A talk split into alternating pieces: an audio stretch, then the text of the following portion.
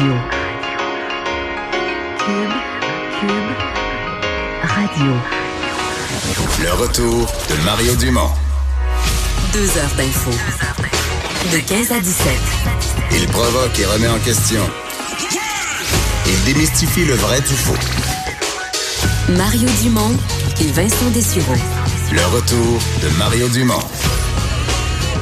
Bonjour tout le monde, bienvenue à l'émission vendredi, la dernière de la semaine. On est avec vous pour les deux heures à venir en direct du salon de l'auto de Montréal. Bonjour Vincent. Salut Mario, on se retrouve. Tu, tu fais quasiment partie des meubles ici. oui, ben là je connais les gens dans les environs. t'es comme la Corvette, t'es comme la Mustang. ouais, mais là on marque euh, le vendredi en tu, plus. vas- tu vas me dire je vaux moins cher, c'est ça? non, mais je suis comme une. euh, non, je ne me comparerai pas à un modèle automobile là, pour pas insulter personne. Mais euh, le vendredi, on sent une certaine frénésie. hein. oui, il y a Parce du que monde là, il y a des gens plus, plus de bonheur aujourd'hui. oui, oui, beaucoup de monde. Alors, il y a foule. Euh, et puis, ben voilà, on sera là euh, euh, avec euh, du public euh, devant nous euh, qu'on salue. Et c'est un peu comme ça tout le temps, des gens qui s'arrêtent à la pause, ben ils reprennent, ils reprennent leur marche et leur euh, et leur visite. Euh, et on va tout de suite, Vincent, avant d'aller dans nos nouvelles, rejoindre Yves Poirier, qui est à Kanesatake, sur la rive nord de Montréal. Euh, Yves, parce que alors, tout est parti avec une, euh, un incendie, un incendie important, euh, suspect, mais qui raconte peut-être quelque chose d'autre sur ce qui se passe à Kanesatake. Oui, ben ça sème l'inquiétude, euh, Mario. On est euh, à Oka en ce moment à deux pas de Kanesatake pour te parler de ce qui s'est passé hier soir. On parle d'un incendie donc dans une luxueuse résidence qui est située justement sur le territoire Mohawk et à qui appartient la maison Nul autre que Sharon Simon. Euh, Sharon Simon, Mario, elle a hérité du titre de la reine de Kanesatake, euh, notamment à cause de son lourd passé criminel.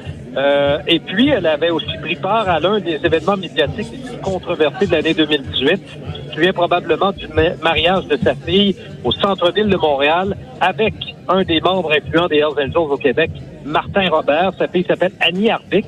Alors, Sharon Simon était au mariage en 2018. Son passé sur le plan judiciaire est assez trouble. Sa maison a été perquisitionnée par la GRC en 2006.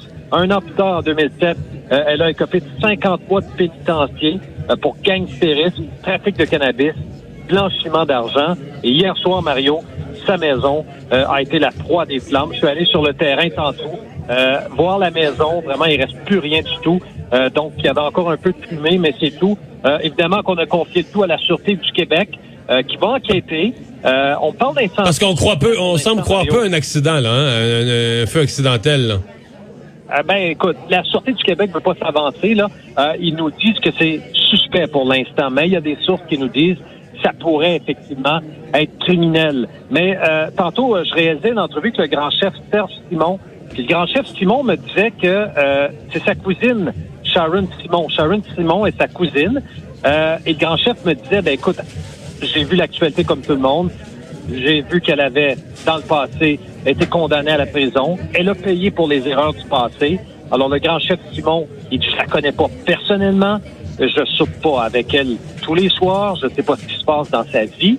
Euh, mais si ça s'avère être criminel éventuellement, il dit effectivement, ça m'inquiète grandement comme grand chef du conseil de bande de Kanasatake. Mais est-ce Euh, qu'il s'était pas, ouais, est-ce qu'il on s'était veut pas inquiété, euh, ouais, est-ce qu'il s'était pas inquiété déjà euh, il y a quelques mois de, de l'ensemble de la situation, euh, des cabanes où on vend plus juste euh, des cigarettes de tabac, etc.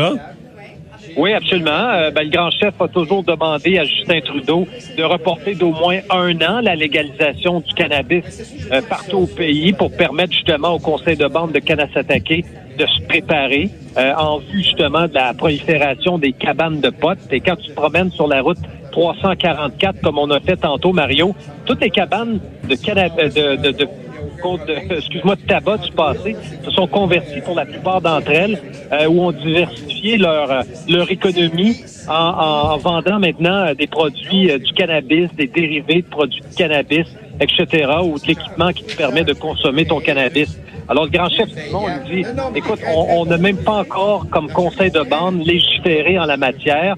Ils l'ont fait du côté de Kanawake, sur la rive sud de Montréal. Ils ont établi l'âge légal là-bas à 21 ans, avant que le gouvernement le fasse. Mais du côté de Kanasatake, euh, Mario, il n'y a pas de règles établies strictes. Il me racontait tantôt qu'il y avait une cabane qui vend du pot à quelques mètres seulement d'une garderie là-bas en territoire Mohawk. Il dit, ça n'a pas de bon sens de voir ça sur mon territoire. Alors, est-ce que Sharon, euh, sa cousine, euh, Simon, dont la maison est incendiée, a encore quelque chose à voir aujourd'hui avec tout ce qui se fait en matière de, de cannabis sur le territoire Mohawk? Euh, sa fille, je le disais, est mariée à un Hells Angels. Je ne veux pas faire de supposition, Mario, mais euh, est-ce qu'elle a été la cible, justement, euh, de quelqu'un pour son implication passée euh, dans le monde du cannabis? Ça reste à voir. là. La Sûreté du Québec va enquêter. Euh, est-ce que, je ne veux pas remettre non plus en doute l'enquête de la Sûreté du Québec dans ce dossier-là, Mario, mais on sait que parfois, lorsqu'il y a des enquêtes qui sont déclenchées en territoire Mohawk, on marche sur des œufs, surtout que cette Ouais. année, tu le sais, on va célébrer... euh, euh, le malheureux, la malheureuse crise d'Oka, là, ça va faire 30 ans, Le Mario, cette 30e année. anniversaire, oui, cet été. Effectivement, le grand chef m'en parlait tantôt euh, en entrevue de ça. Là. Euh, alors, le grand chef réclame d'ailleurs, Mario, qu'il ait lui-même sa propre police, sa police Mohawk. Il y en avait dans le passé, à l'époque, de James Gabriel, c'était en 2004. Puis D'ailleurs, James Gabriel, lui, sa maison avait été incendiée en 2004. Il y a un gars qui avait mis le feu, il avait été accusé au criminel puis- aussi. puis le poste de police aussi, non? Puis le poste de police des Peacekeepers avait flambé la même journée de juin 2004. Euh, à ce jour, il n'y a pas de police Mohawk en territoire Mohawk. Le grand chef Simon et les citoyens de Kanesatake doivent faire affaire avec la Sûreté du Québec. Je me demande à quel point euh, ça plaît à un patrouilleur de la SQ d'intervenir aussi en territoire Mohawk euh, au moment où on se parle, surtout dans un contexte d'incendie à l'égard d'une ancienne une ancienne femme très proche du crime organisé qui a d'ailleurs payé sa dette là, en, étant en écopant d'une peine de 50 mois de pénitencier. Là. Ben, j'ai l'impression qu'il y aura des choses euh, euh, qu'on va devoir continuer à surveiller là-dedans. Merci Yves. À Au bientôt, revoir. Mario. Yves Poirier en direct d'Oka, juste aux portes de Kanesatake.